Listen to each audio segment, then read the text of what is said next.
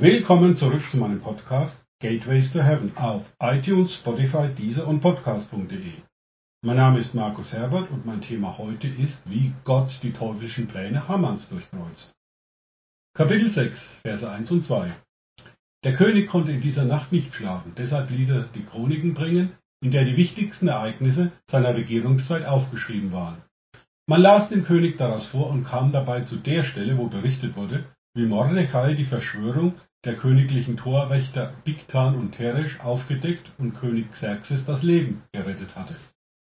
Hier können wir wunderschön sehen, wie Gott zugunsten von Esther und Mordechai eingreift. Schlaflosigkeit ist eines, doch auf den Gedanken zu kommen, sich aus den persischen Chroniken vorlesen zu lassen, ist eine ganz andere Nummer. Heutzutage würden wir wahrscheinlich ein Videospiel am Smartphone spielen oder ein paar Lobpreislieder anhören. Doch vielleicht hat ja manch eine Schlaflosigkeit einen tieferen Grund. Es lohnt sich auf jeden Fall, bei Jesus nachzufragen. Dass Gott auch zu uns über Träume sprechen kann, dürfte klar sein. Ich empfehle hierzu die Geschichte von Josef aus 1. Mose 37 folgende im Alten Testament nachzulesen.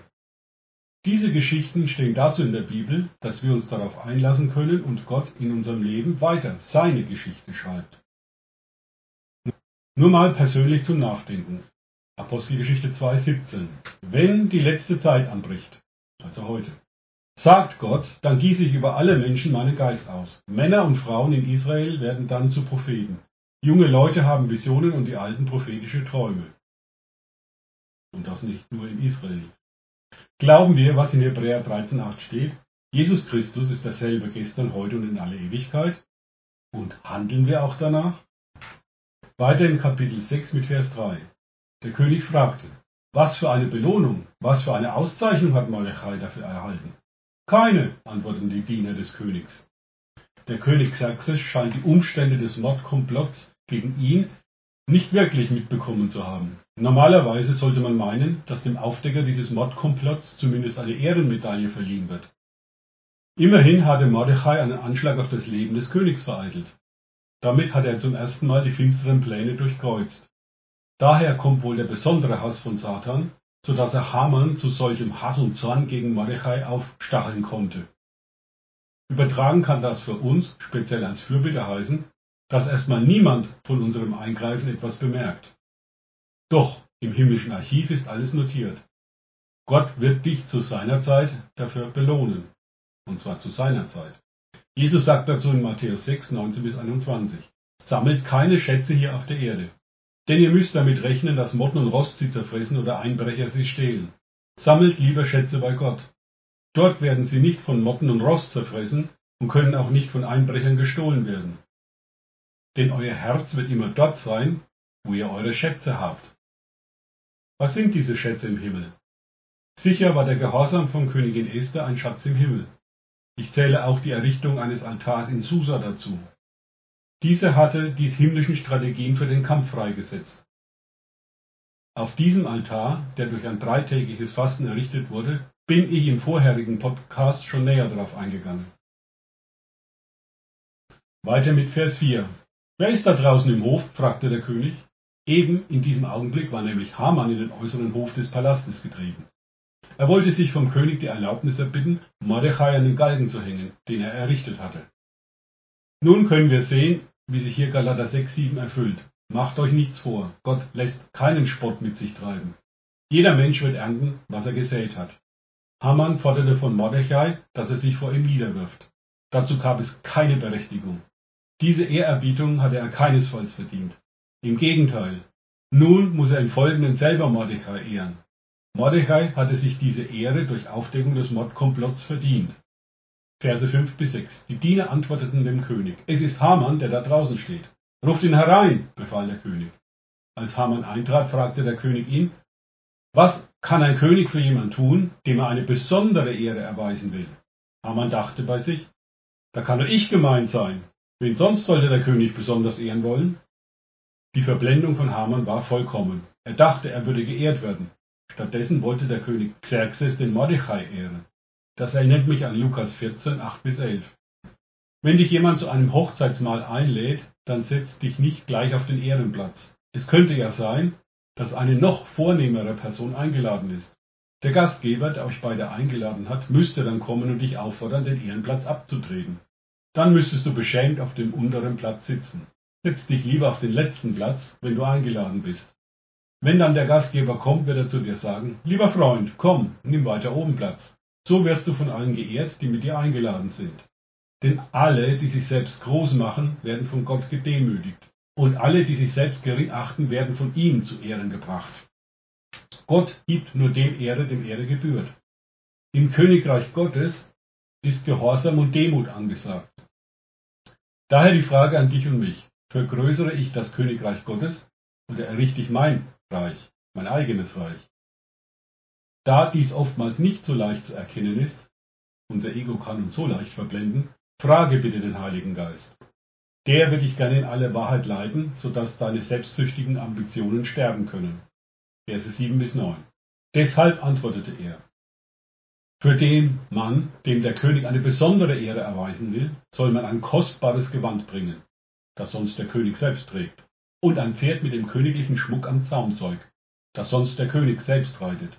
Man soll Pferd und Gewand einem der höchsten Würdenträger des Königs übergeben, damit dieser den Mann, den der König ehren will, königlich kleidet und ihn auf dem Pferd des Königs über den großen Platz der Stadt führt. Dabei soll er vor dem zu Ehrenden hergehen und ausrufen, so handelt der König an dem Mann, dem er eine besondere Ehre erweisen will. Dazu zwei Bibelstellen. Sprüche 26, 27. Wer anderen eine Grube gräbt, fällt selbst hinein. Wer einen Stein hochwirft, auf den fällt er zurück. Und Psalm 7, 16. Wer anderen eine Grube gräbt, sie aushöhlt, so tief er kann, der schaufelt sein eigenes Grab. Wie wahr. Deshalb fordert uns Jesus auf, den Nächsten zu lieben und nichts Schlechtes über ihn zu reden. Denn sämtliche Schlechtigkeiten fallen nach dem Saat- und Ernteprinzip wieder auf uns selber zurück. Es sei denn, wir tun Buße und kehren um. Vers 10. Da sagte der König zu Haman, nimm schnell ein Gewand und ein Pferd, wie du sie beschrieben hast. Ehre den Juden Mordechai, der in der Torhalle des Palastbezirks sitzt, so wie du es vorgeschlagen hast. Du musst alles genauso ausführen und darfst nichts auslassen. Autsch, dumm gelaufen. Hier ist der Wendepunkt, erst für Haman und dann auch für den Genozidplan Satans. Dem Befehl des Königs musste Haman sofort Folge leisten. Ich vermute mal, jetzt kam erstmalig Schrecken in sein Herz. Das, was er dem jüdischen Volk antun wollte, fiel nun mit voller Wucht auf ihn zurück. Und nicht nur auf ihn, sondern auf seine ganze Familie. Vers 11. Haman folgte dem Befehl des Königs, kleidete Mordechai königlich, führte ihn auf dem Pferd des Königs über den großen Platz und rief vor ihm aus. So handelt der König an dem Mann, dem er eine besondere Ehre erweisen will. Was für eine Demütigung für Haman. Damit hat er nicht gerechnet. Wie konnte das passieren? Wieso wenden sich jetzt seine finsteren Pläne gegen ihn? Vers 12. Danach kehrte Mordechai an seinen Platz im Tor des Palastbezirks zurück. Haman aber eilte völlig verstört mit verhülltem Gesicht nach Hause. Das verhüllte Gesicht steht dafür, dass seine Reputation, sein Ruf jetzt völlig hinüber waren. Auch hatten ihn Satan und die Mächte der Finsternis fallen gelassen, denn er hatte keinen Nutzen mehr für sie. Nun musste er den Preis für seine Bosheit zahlen. Daher die ernste Warnung von Jesus an alle, die zwecks Macht mit den Mächten der Finsternis paktieren. Markus 8, 36.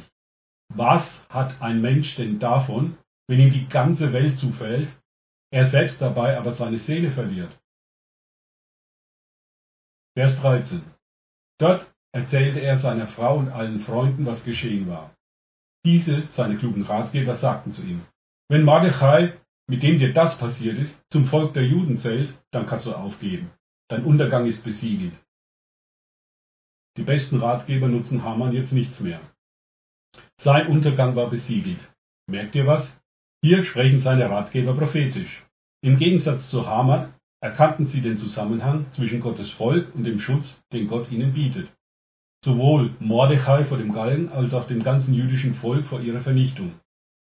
Das ist der Segen, den Gott über Abraham gesprochen hat. Den in 1. Mose 12, 1 bis 3. Und der Herr sprach zu Abraham, Geh aus deinem Land und aus deiner Verwandtschaft und aus dem Haus deines Vaters in das Land, das ich dir zeigen werde. Und ich will dich zu einer großen Nation machen. Und ich will dich segnen. Und ich will deinen Namen groß machen. Und du sollst ein Segen sein. Und ich will segnen, die dich segnen. Und wer dir flucht, den werde ich verfluchen. Und in dir sollen gesegnet werden alle Geschlechter der Erde. Haman legte einen Todesfluch auf das jüdische Volk. Dieser Fluch traf stattdessen nun ihn und seine Familie. Bedenkt, durch Jesus Christus ist dieser Segen ebenfalls zu uns gekommen. Und natürlich auch der Fluchteil. Galater 3,14 sagt, so sollen durch Christus der Segen, der Abraham zugesagt wurde, zu allen Völkern kommen, damit auch zu uns, damit wir alle durch vertrauenden Glauben den Geist erhalten, den Gott versprochen hat. Jetzt geht es weiter Schlag auf Schlag. Vers 14. Noch während sie das sagten, kamen die Diener des Königs, um Haman zum Mahl bei der Königin abzuholen. Soweit für heute. Danke fürs Zuhören. Denkt bitte immer daran. Kenne ich es oder kann ich es? Im Sinne von erlebe ich es. Erst sich auf Gott und Begegnungen mit ihm einlassen, bringt Leben. Gott segne euch und wir hören uns wieder.